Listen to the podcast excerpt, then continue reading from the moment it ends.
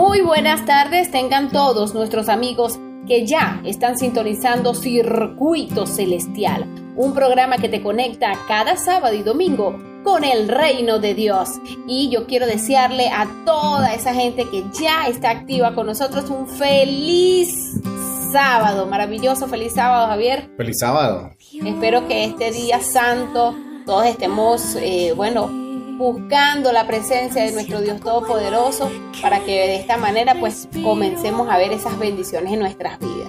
Ya casi terminado sábado, pero estamos felices porque podemos agarrar este tiempo para que ustedes y nosotros sigamos conectados con el Creador del cielo y la tierra. Por supuesto, recordándoles que siempre estamos aquí para ustedes en la parte técnica, nuestros amigos militares, en la presidencia, nuestro coronel Jorge Eliezer Matilla Mijares, y quienes hablamos para ustedes con ese gran cariño, con ese gran amor de Dios para todos ustedes, Estefanito Realba, junto a su servidor Javier Cortines. Bajo el productor nacional independiente 25.338. Por supuesto, a esta hora, desde donde usted pues esté sintonizando, ya sea por la página web, ya sea por em, nuestros diales, queremos eh, que eh, busques tu Biblia, que te mantengas hoy conectado con el Creador, porque hoy tenemos un tema maravilloso a cargo del pastor Arnaldo Cruz. Este pastor también tiene su canal de YouTube y este, bueno, él de verdad que es un pastor muy muy bueno en, en dar muchas mucha orientación familiar. En este caso, él nos trae un tema que se llama ¿Hay algo imposible para Dios? Javier, ¿crees tú que hay algo imposible para Dios? No, según la Biblia en Jeremías 32, 17 dice que no hay nada imposible para Dios. Entonces, este, eso el pastor, por supuesto, hoy lo va a conversar y queremos que se aferren a eso, a, a saber que para Dios no hay nada imposible. Quizás en este momento estás pensando o pasando por una situación muy difícil y dirás, bueno, esto ya no tiene remedio. O tal vez no ves la salida, o a lo mejor has estado orando y parece que fuera imposible lo que está pidiendo. Pero si está conforme a la voluntad y el amor de Jesús, nada es imposible. Y vamos a ver que se va a ir desarrollando esta fe a través de este, de este tema y vamos a poder testificar de que no hay nada imposible, porque yo no puedo decir que nada es imposible para Dios si yo no he visto algo que sea así. Sí, y es por eso que nosotros tenemos muchos testimonios pero después de esta predicación que trae nuestro pastor Arnaldo Cruz. Así es, el pastor Arnaldo Cruz ya está preparado para la predicación. Nosotros queremos que si usted tiene alguna duda, algún interrogante, alguna petición de oración, puede hacerla al 0424-303-4185. 0424-303-4185. Saludamos a todos los que se encuentran en sintonía. A veces no lo mencionamos porque pues este, el tiempo vale oro, pero sin embargo si usted nos envía mensajes con tiempo nosotros lo estaremos saludando previamente en el programa. Así que bueno, eh, a esta hora nos preparamos para escuchar la predicación del pastor Arnaldo Cruz. Antes queremos disfrutar de una buena música, la música que te conecte con el reino de Dios. Y ya, regresamos con más.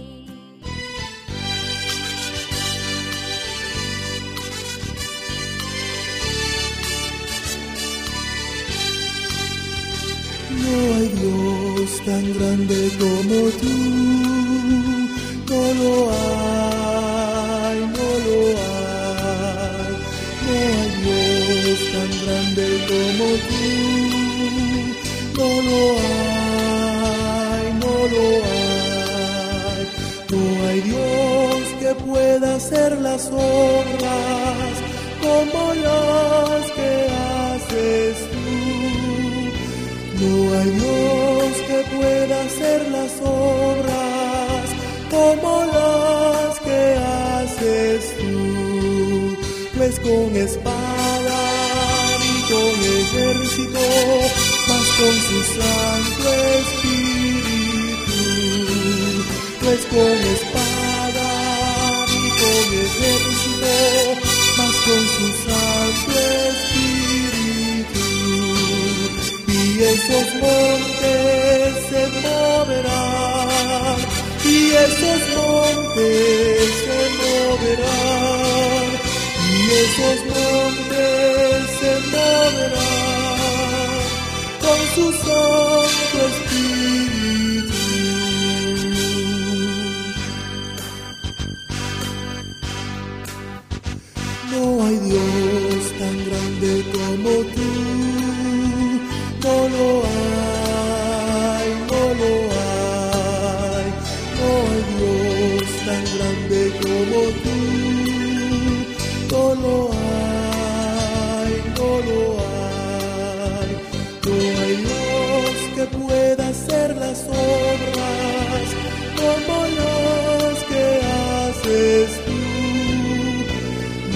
Dios que pueda hacer las obras como las que haces tú.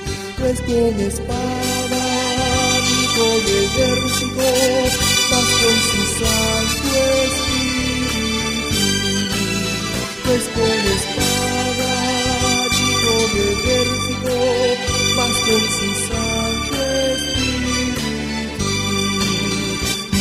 esos montes se moverán, y esos montes se moverán, y esos montes se moverán con su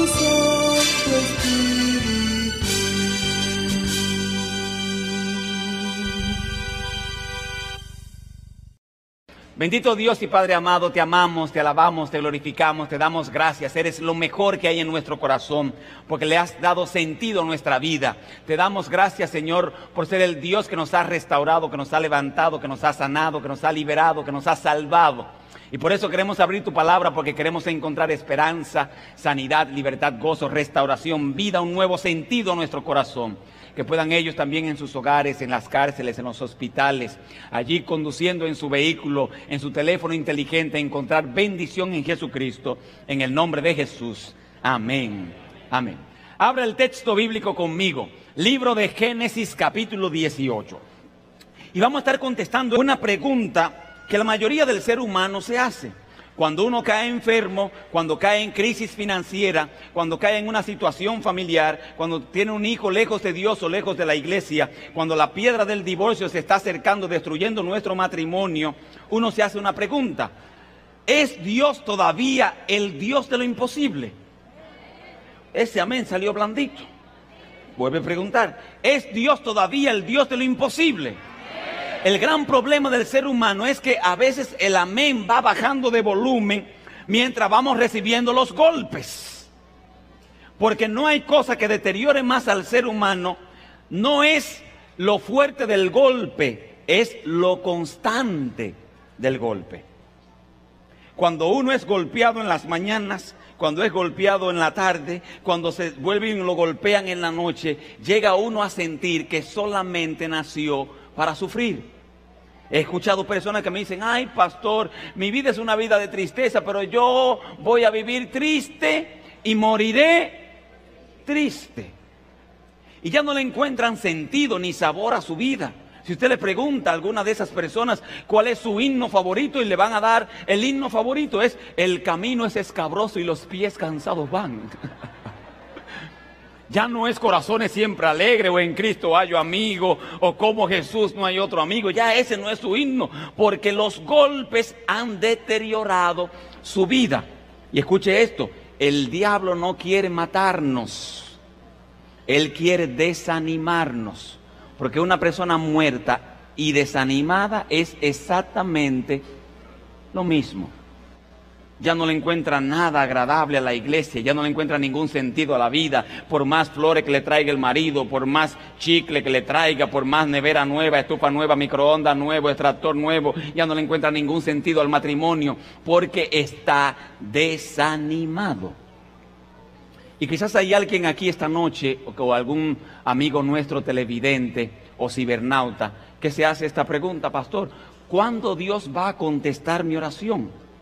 Llega un momento que uno hasta siendo eh, eh, adventista, las, las personas que son de otra denominación religiosa, permítame compartirle cuál es la dinámica de la iglesia adventista en sus cultos de adoración. En nuestros cultos de adoración tenemos un culto viernes en la noche, algunas iglesias y algunos estados y conferencias en algunos lugares de Estados Unidos hacen la sociedad de jóvenes o el culto de jóvenes sábado en la tarde. Pero el sábado en la mañana es nuestro culto principal de la semana como adoradores, viniendo a la iglesia, como dice el texto bíblico, que el Señor venía a adorar a la iglesia. ¿Qué día? El sábado. Pero también hacemos un culto, en algunos países lo hacen lunes, en otros países lo hacen miércoles, en otros lo hacen domingo, un culto que le llamamos el culto de oración y testimonio. Y en esos cultos de oración y testimonio compartimos lo que Dios ha hecho en la semana con nosotros. Otros le dan gracias a Dios por su misericordia, otros porque el Señor lo libró de un accidente, otro porque le resolvió su problema migratorio, a otro porque le dio sanidad, a otro que tenía cáncer y el Señor lo sanó y lo, y lo restauró. Y llega un momento que cuando uno está golpeado tanto por la vida, hasta los testimonios lo molestan a uno. ¿Cierto o falso? Porque una hermana dice, ay, le doy gracias a Dios. Y la hermana sin ninguna mala intención. Le doy gracias a Dios porque ya se resolvió mi problema migratorio. Y uno que todavía lo anda buscando la migra. ¿Qué usted cree que uno va a pensar? ¿Me, ¿Me entiende lo que le estoy tratando de decir? Ya hasta lo que es feliz para otro, a mí me da roña, me da... Dígame una palabra bonita, así, con glamour, con caché. Eh, me molesta. Ahora mire lo que dice el texto. Génesis capítulo 18. En esta porción bíblica voy a usar una palabra que espero que no sea una mala palabra aquí en el área de California ni en los países que están con nosotros a través de, de Esperanza TV. En el capítulo 18 encontramos a un viejo. El viejo se llama Abraham. Y encontramos a una vieja. La doña se llama Sara. Sara significa princesa.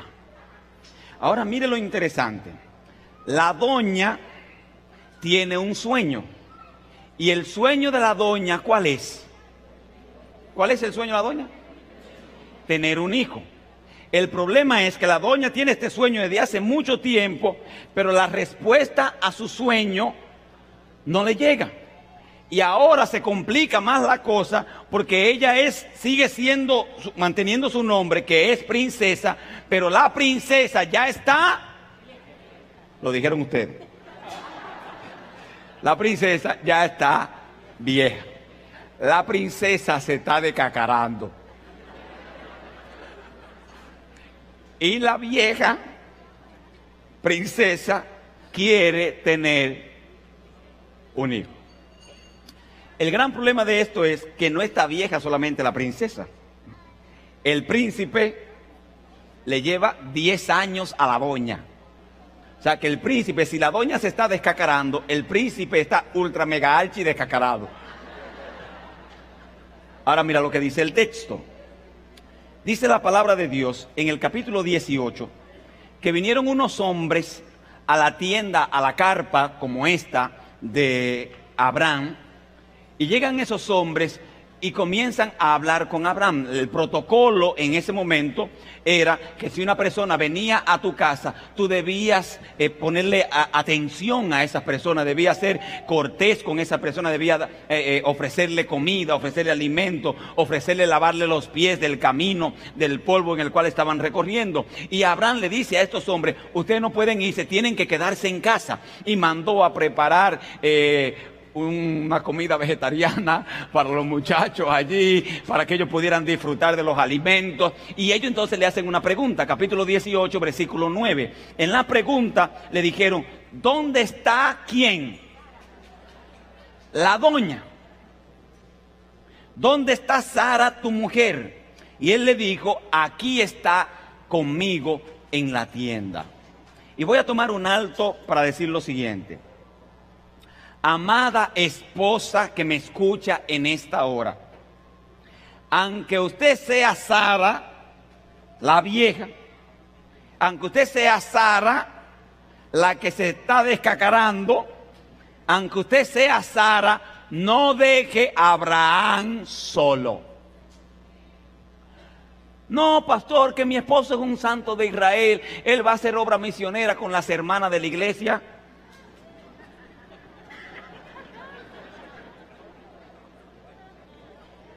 ¿Estamos claros?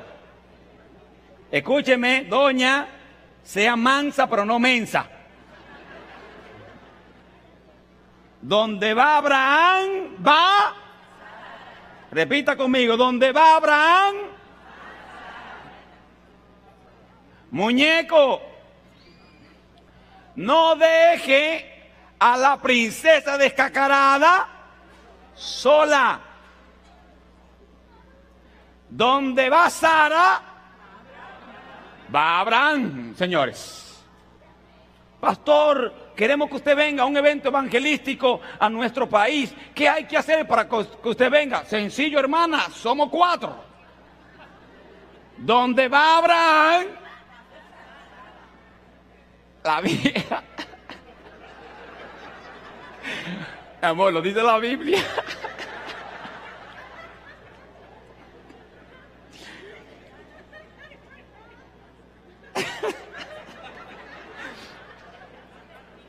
Es la realidad, familia. Escúcheme, los hijos le crecen rápido a uno. Y uno por estar salvando los hijos de los otros no disfrutó lo de uno. Cuando la ahorita nació yo casi que ni aparezco. Estaba en una campaña evangelística. Cuando dio sus primeros pasos, estaba en una campaña evangelística. Cuando se amarró los cordones la primera vez, estaba en una campaña evangelística. Cuando dijo papá la primera vez, estaba en una campaña evangelística. Cuando fue a la escuela el primer día, papá estaba en una campaña evangelística. Y entonces, donde va papá y mamá, va también quién? Los hijos, señores. Deje de andar solo. No, porque los hombres necesitamos espacio, debió quedarse soltero y jamono. Y, ha entrado una filosofía, que esa filosofía para mí es peligrosa. No, mi amor, porque tú tienes que aprender a confiar en mí. Yo tengo mi clave de Facebook, tú tienes tu clave de Facebook. No, señor. Usted compró su, su celular, le puso su código de la mano, el otro dedo que debe estar ahí, ¿quién es? El de Sara. ¿Y el otro dedo de quién es? De Abraham. Porque esto es sencillo. El que no tiene hechas, no tiene sospecha. Usted conoce a Abraham, lejos de California, que se meten a bañar con el celular, como si el celular también nadara.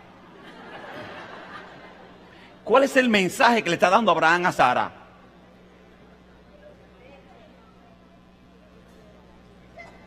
Y hermano, mire, la mujer, déjeme ver cómo lo digo que se oiga bonito. Si el hombre cree que va a poder cambiar la clave y que Sara no se va a enterar, usted es un santo de Israel. Sara, no sé si por vieja, porque es tan tigra que ella no solamente sabe la clave, se la cambia para que tú no puedas entrar a tu propio celular. Esa es la gran realidad, familia. Aprenda como familia a compartir juntos. Nosotros tenemos, Laura tiene 16 años, ya el año que viene va para la universidad y ya cuando Laura venga a la universidad no solamente viene con un título, viene con marido, viene con nieto, viene con todas las cosas. Esa es la realidad de la vida. Nos queda todavía el huracán categoría 5, que es la chiquita. Pero, pero si nosotros no disfrutamos los nuestros, mañana el tiempo va a pasar y no nos vamos a dar cuenta que perdimos las familias, escúcheme, aún por estar en la iglesia. Y yo quiero dejarle esto claro.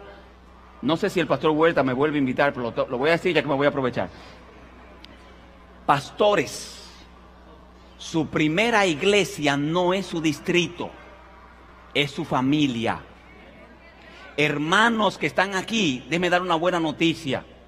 Cuando el pastor no le conteste, por algo es, déjelo tranquilo que también es humano. Ese hombre también tiene esposa, ese hombre también tiene hijos. Porque hay hermanos que llaman a uno pastor. ¿Qué dice la hermana Juan? ¿Yo me puedo pintar las uñas o no? Carambola, las uñas son tuyas. Haz lo que te dé la gana con las uñas esas. Y no dejan al pastor vivir. Pastor, ¿qué dice la hermana Juan? ¿Usted cree que yo puedo cambiarme el color de pelo a azul? Mire, hágase el arcoíris si usted quiere. Y no dejan que ese hombre tenga un espacio con la esposa. Yo le digo a los míos, bueno, Menchi le dijo, no lo llamen el domingo. Y, si llaman, como quiera, no puedo atender porque Menchi me apaga el teléfono. Y yo le digo a los hermanos, si usted se está muriendo, no me llame, llame al 911. Porque todo el pastor, el pastor, el pastor, denle vida, familia al pastor. Yo después que soy pastor no he aumentado una once, que ustedes no son fáciles. Uno también quiere engordar. Veo a los pastores diciendo, por fin alguien lo dijo. Señores, por favor. Uno también tiene familia. ¿Qué hace un hermano llamando a uno a las 11 de la noche? Pero siervo, si usted se trasnocha, no quiere trasnochar el siervo también. Métase el sanat y duerma hace tres días, ve. O sea, la, la- feligresía tiene que aprender, señores, escúcheme bien, que los pastores también somos padres, que los pastores también somos esposos.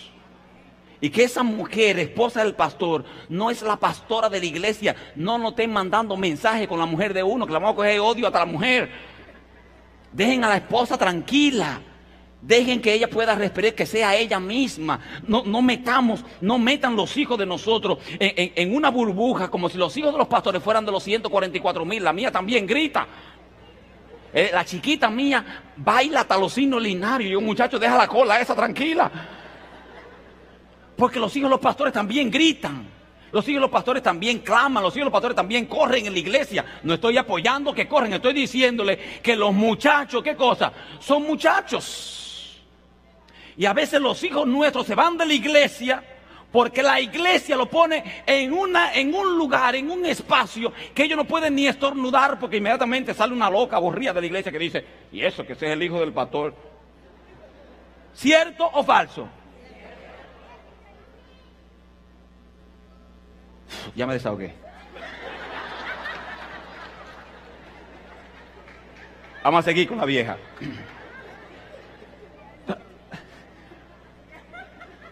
¿Dónde está Sara? Señor, está aquí conmigo en la tienda. Dice el versículo allí en el capítulo 18, versículo 10. Y esta parte me causa, me impresiona bastante. De cierto volveré a ti. Y según el tiempo de la vida, el tiempo de la vida, nueve meses. He aquí que Sara, tu mujer, tendrá un hijo. Y Sara estaba escuchando dónde. No es chismosa, pero lo saborea. Verso 11. Y yo quiero que usted lea conmigo, si tiene, tiene su Biblia, sáquela, porque quiero que vea conmigo del versículo 11 hasta el versículo 12. Versículo 11 dice, y Abraham y Sara eran, número uno, viejos. Número dos, de edad, ¿qué cosa? Ahí se cumple lo que acabo de decir. No solamente están viejos, están descacarando. ¿De acuerdo? Abraham y Sara eran viejos.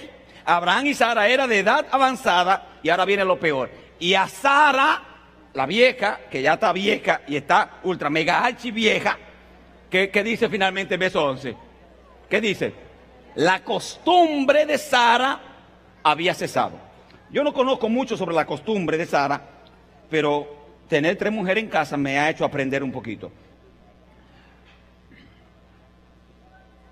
Sara ya no ovula. ¿Qué significa eso? Que si no hay ovulación, no hay oportunidad de qué? De un embarazo. O sea, para esto no hay que ser ni médico. Si la vieja ya no ovula, que no ayune, que no ore, que no haga pedido de oración a la cadena de oración por la radio de las 5 de la mañana, que ya tú no vas a parir un muchacho, porque ya la costumbre tuya ya no está. Lo que está diciendo el texto bíblico es lo siguiente, no hay ninguna oportunidad de que Sara pueda quedar embarazada. Y he escuchado esa frase, no solamente en la historia de Sara, he escuchado frases, pastor, no hay ninguna oportunidad para que mi matrimonio se recupere, pastor, no hay ninguna oportunidad de salvación para mi hijo, pastor, el cáncer me va a matar. La última palabra no la tiene el cáncer, la tiene Jehová. Cuando usted entiende que la última palabra la tiene Jehová, no me importa que ella no ha cesado en mi vida, no importa que ya yo no esté ovulando, no importa que el viejo se me esté descacarando, no importa que ya yo estoy vieja, Jehová siempre tendrá la última palabra. Dice, cuando pasen nueve meses, la vieja va a parir un muchacho, la vieja descacarada que no ovula. ¿Y qué hace Sara? Yo imagino a Sara que ella se mira y dice, eh, dice el texto, y la hermana Juan lo confirma en Historia de los Patriarcas y Profetas, que ella se rió para sí. O sea, ella no comenzó de que, ay, yo digo una vieja pariendo. Ella no hizo eso. Ella se miró y además dijo de que, hmm, ¿qué está diciendo ella? De que yo pariendo. Se rió para sí. Su sonrisa, dice la doña, la señora White, que era una sonrisa o una risa de incredulidad. Porque a veces uno se ve en la vida y uno dice, ya no creo que yo, ya, di que yo, di que primer anciano de la iglesia, di que yo, di que pastor, di que yo, di que evangelista. Y uno se ve, porque el problema de nosotros es que nos miramos en el espejo donde nos ve la sociedad y no en el espejo donde me ve Dios.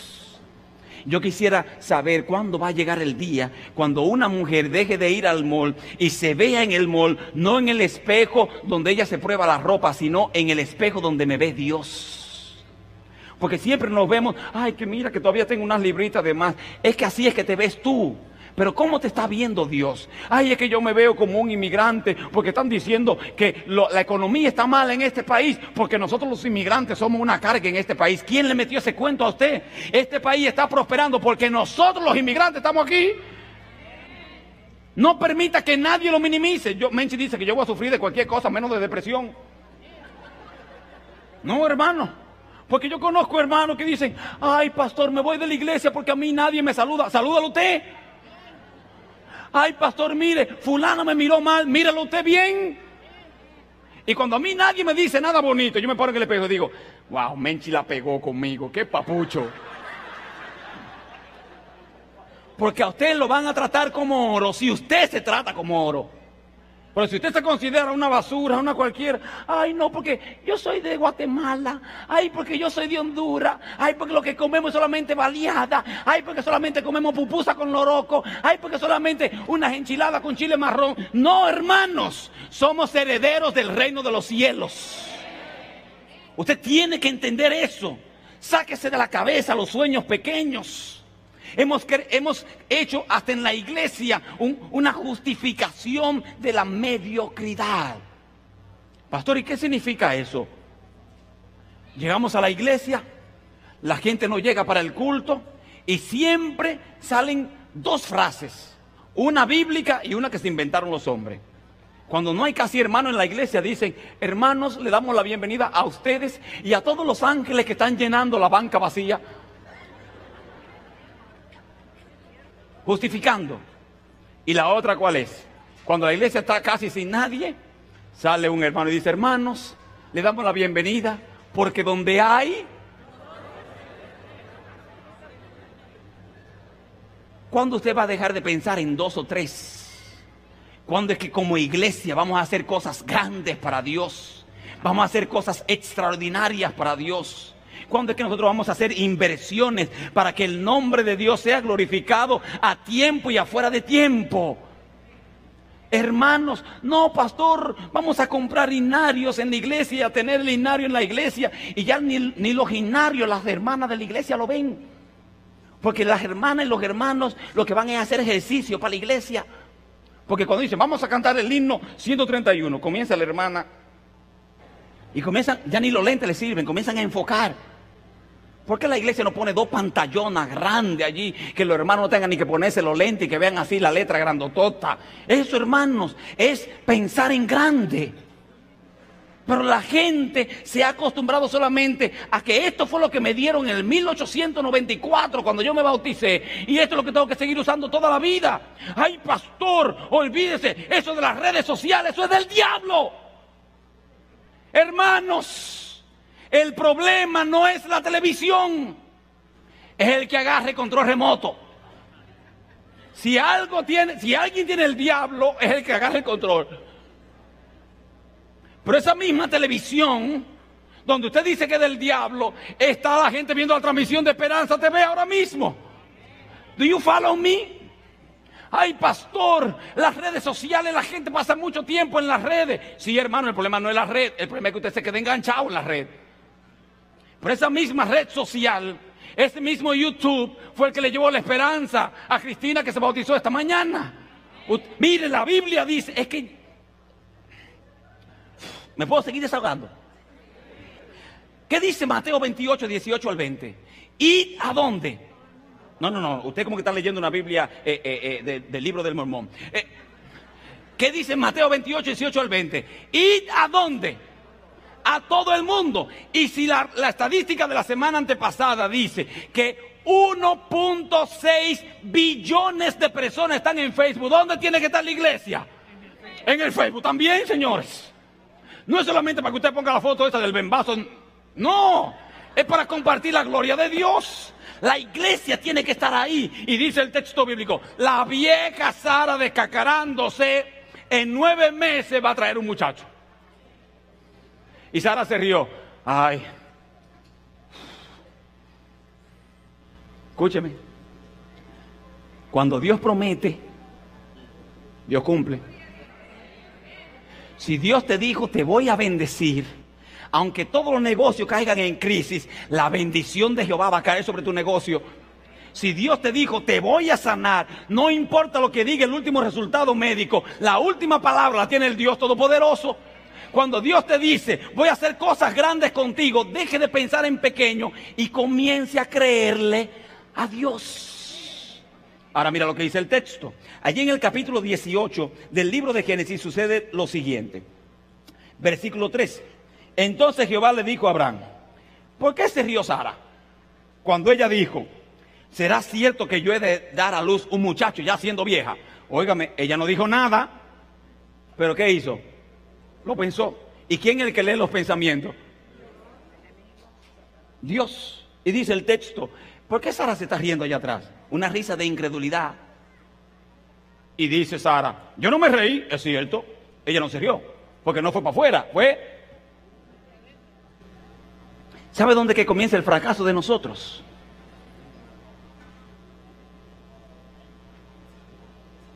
Hermano, Dios puso en mi corazón que usted debe predicar pronto en la iglesia. Ay, pastor, no, yo no doy para eso. Ya usted fracasó. Cuando yo conocí a Menchi, miércoles 5 de enero 1994, 7.45 la noche, cuarto pastoral de la iglesia, estaba al lado de su prima Celine, y allí en la iglesia de Betel, calle 7, esquina 4 de Tierra Alta, ella tenía una blusa blanca, una falda verde, y yo dije, habla Jehová que tu siervo escucha. Una, mire, si ella es preciosa ahora, imagínese 17, casi 17 años, mi amor. ¿eh? Y yo vi esa muchacha y dije, ay Jehová, bendito sea el Señor. Pero sucedió un problema. Yo me estaba decacarando. Un asma que me estaba matando. En el hospital toda la semana. Me daban sopa en el hospital toda la semana, por eso era mi comida favorita gelatina, le daban a uno, ¿recuerda? Le daban gelatina a uno. Y yo veía a Menchi todo, con todo el vigor de su juventud, y yo cayéndome en pedazos. Pero llega un momento que usted tiene que aprender a creerle a Dios. Porque Dios me dejó saber a mí que si yo me entregaba completamente a Él, Él me iba a sanar de mi asma. Y sabe que después de cinco años en el hospital, toda la semana, yo le creía a Dios. Todavía estamos 14 de julio de 2018. Nunca jamás he sufrido de asma. Porque Dios cumple su promesa. Pero usted tiene que creerle. Y dice la vieja, ¿y tú crees que yo voy a quedar embarazada? ¿Y tú crees que esta vieja va a parir un muchacho? Dice el versículo 13, ¿por qué se ha reído Sara? ¿Será cierto que que voy a dar a luz ya vieja? Y pregunte el ángel de Jehová. Lea el versículo 14 y mátese usted mismo. ¿Qué dice el verso 14? ¿Hay para Dios qué cosa? No, no, voy a repetir otra vez. ¿Qué dice el verso 14? ¿Hay para Dios alguna cosa difícil? Y yo sé que usted se pregunta, pastor, es que usted no conoce mi enfermedad. Pastor, es que usted no conoce la gravedad en la que está mi matrimonio. Pastor, es que usted no conoce cómo está mi crisis financiera. Pastor, es que usted no conoce que ya el banco me mandó un envío, una carta de envío diciéndome que pronto me van a sacar de la casa porque no he podido cubrir con el pago de la casa y me van a sacar y voy a quedar en la calle. Y yo le pregunto la misma pregunta que el ángel de Jehová le pregunta a Sara. ¿Hay alguna cosa difícil para Dios?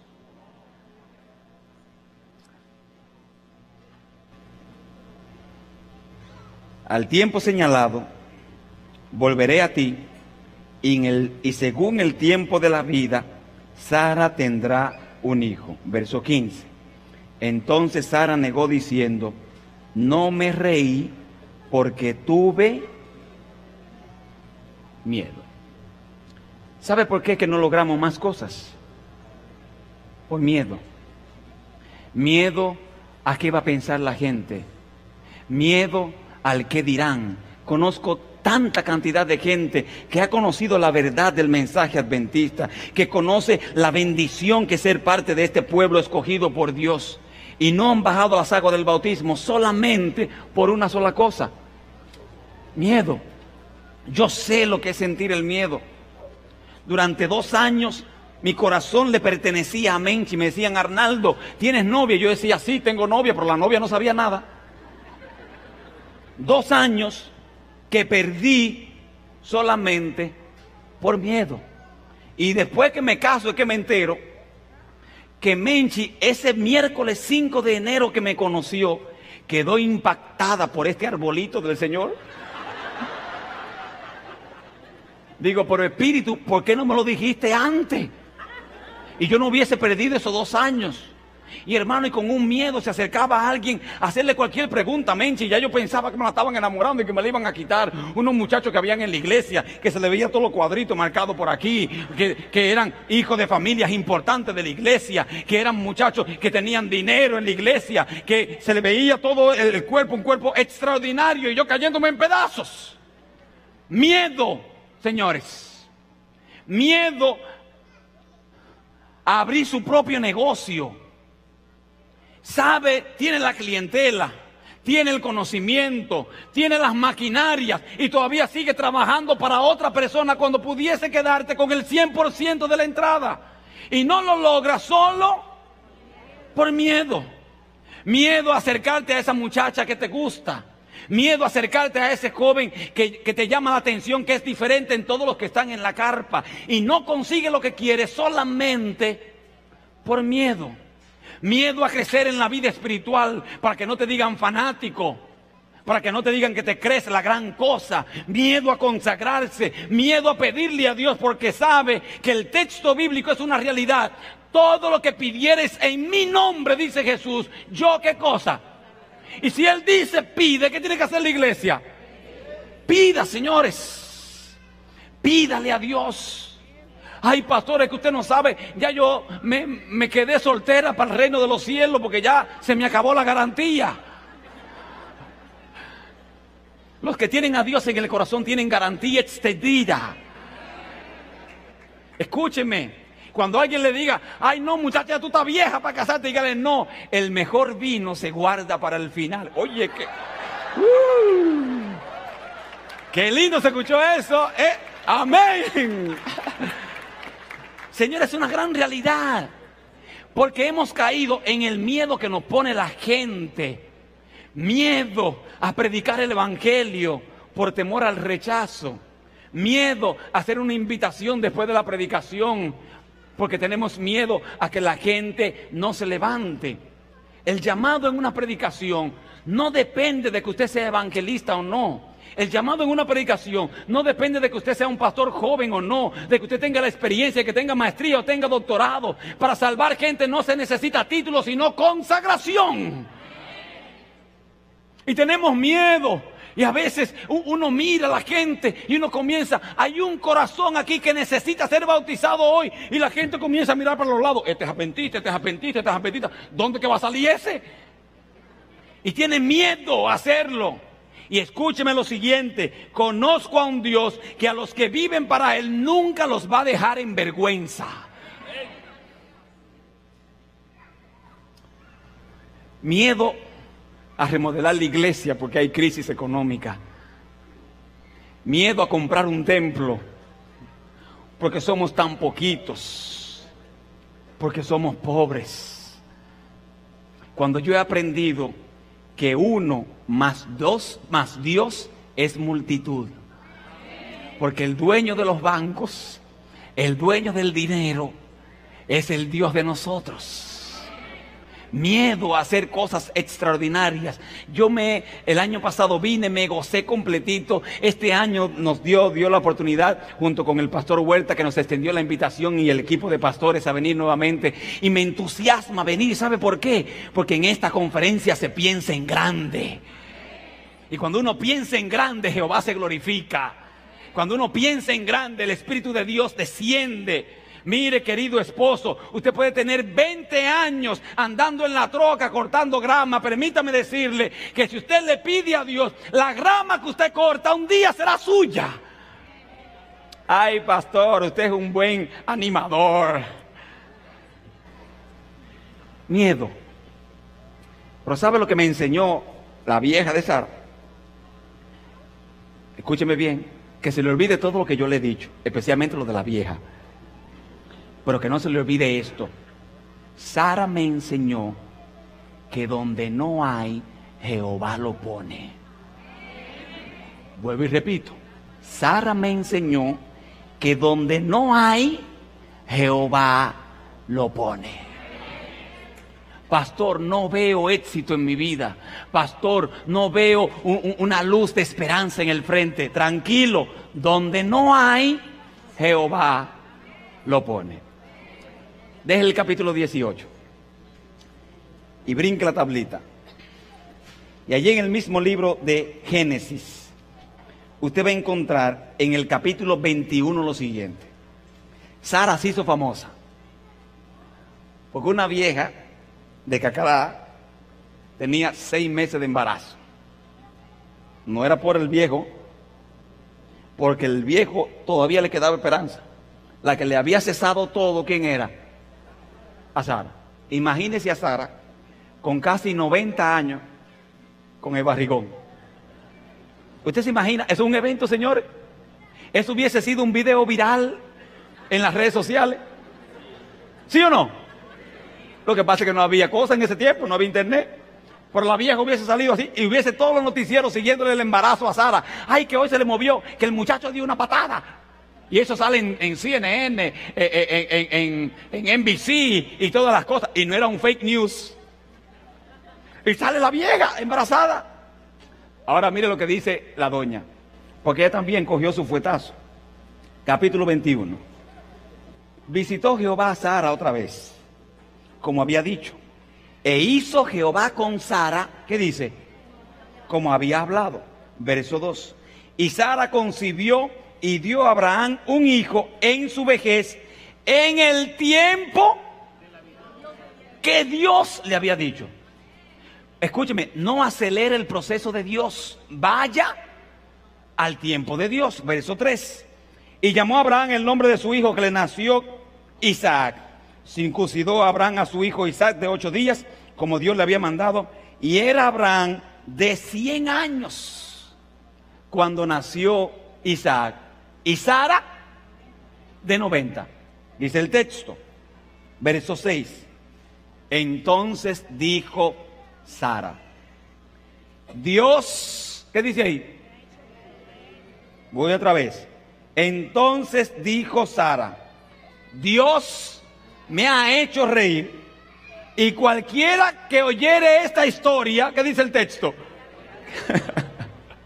Hermanos, esta noche yo quiero pedirle un gran favor. Deje de lamentarse. Comience salud y comience a reírse a carcajadas. Óigame, Dios va a convertir tus lágrimas en gozo. Dios va a convertir tu dolor en esperanza. Dios va a convertir tu situación de la cual mañana vas a mirar al pasado y le vas a dar, a dar, gloria a Dios porque Dios te ha hecho reír y los que escuchen tu historia se van a reír contigo. Porque donde no hay, Jehová lo pone. Junior va a cantar ahora. Yo quiero invitar solamente 234 personas que están aquí, que tienen una característica especial. 234 personas que están frente al computador.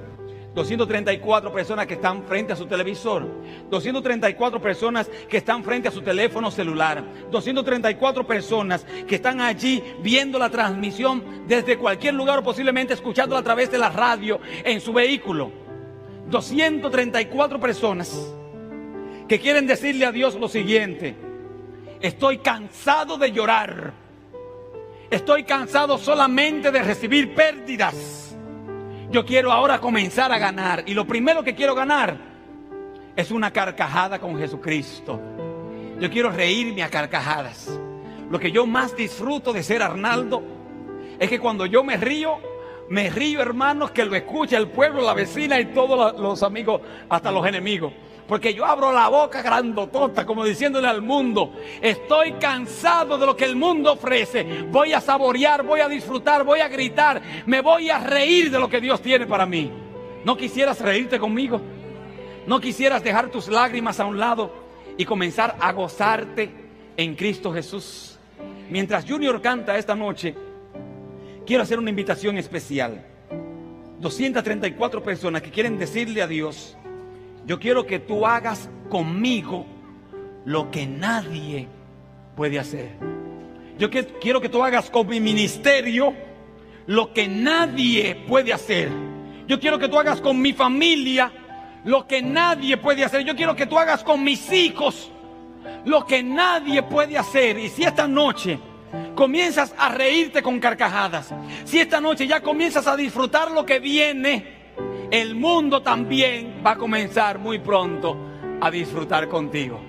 Mi pregunta es, ¿quién es el primero que se quiere reír conmigo? Venga para acá, arranque conmigo para acá, para el frente. Dios te bendiga, mi niña linda. Ven, ven, acércate, pégate conmigo por acá. Mientras Junior canta, ven, no venga con esa cara de vaca. Déjala ya. Ven sonriente. Ven y dile al Señor, Señor, yo quiero contagiar con mi gozo a todo corazón. Mientras Junior canta, levántate con fe y dile al Señor, nadie puede hacer lo que Cristo hoy va a comenzar a hacer conmigo. Mientras te levantas y pasas, abraza al que está al lado tuyo, échale el brazo, lo conozcas o no, si es guatemalteco, si es hondureño, si es dominicano, si es mexicano, si es nicaragüense, si es salvadoreño, si es de Centroamérica, si es brasileño, si es español. Abrázalo y dile, lo que Dios va a hacer contigo va a ser un milagro en el nombre del Señor. Levántate y ven. En el nombre de Jesús. Amén. Lo que Cristo hizo. Sí, Señor. Dentro de mi ser. Me llenó de paz. Aleluya. Y felicidad. Nadie pudo hacer lo que ha hecho Él. Posible que algo pueda quitarte el temor, pero no siempre durará. Si Cristo no está, pronto volverá el temor con más intensidad. Lo que gozo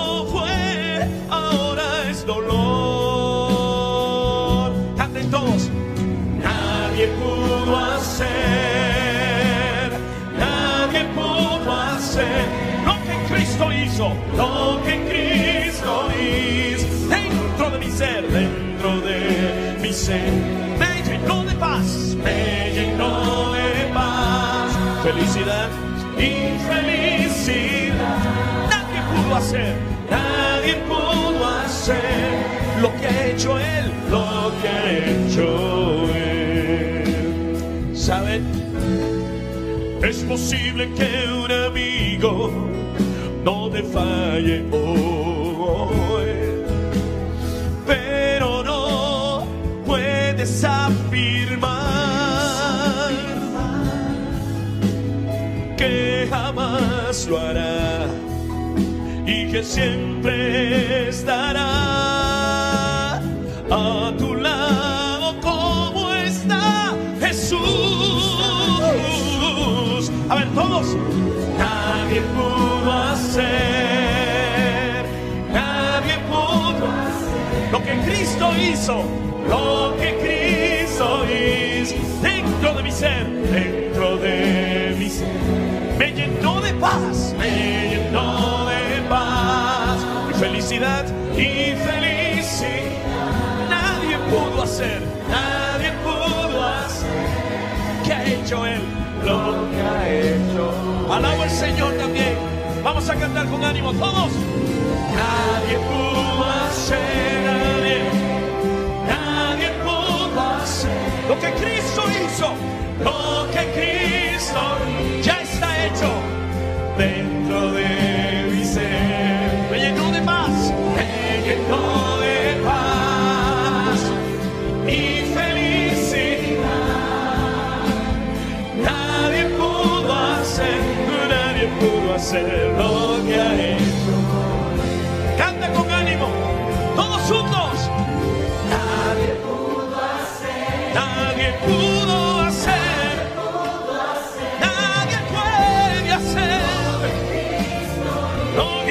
que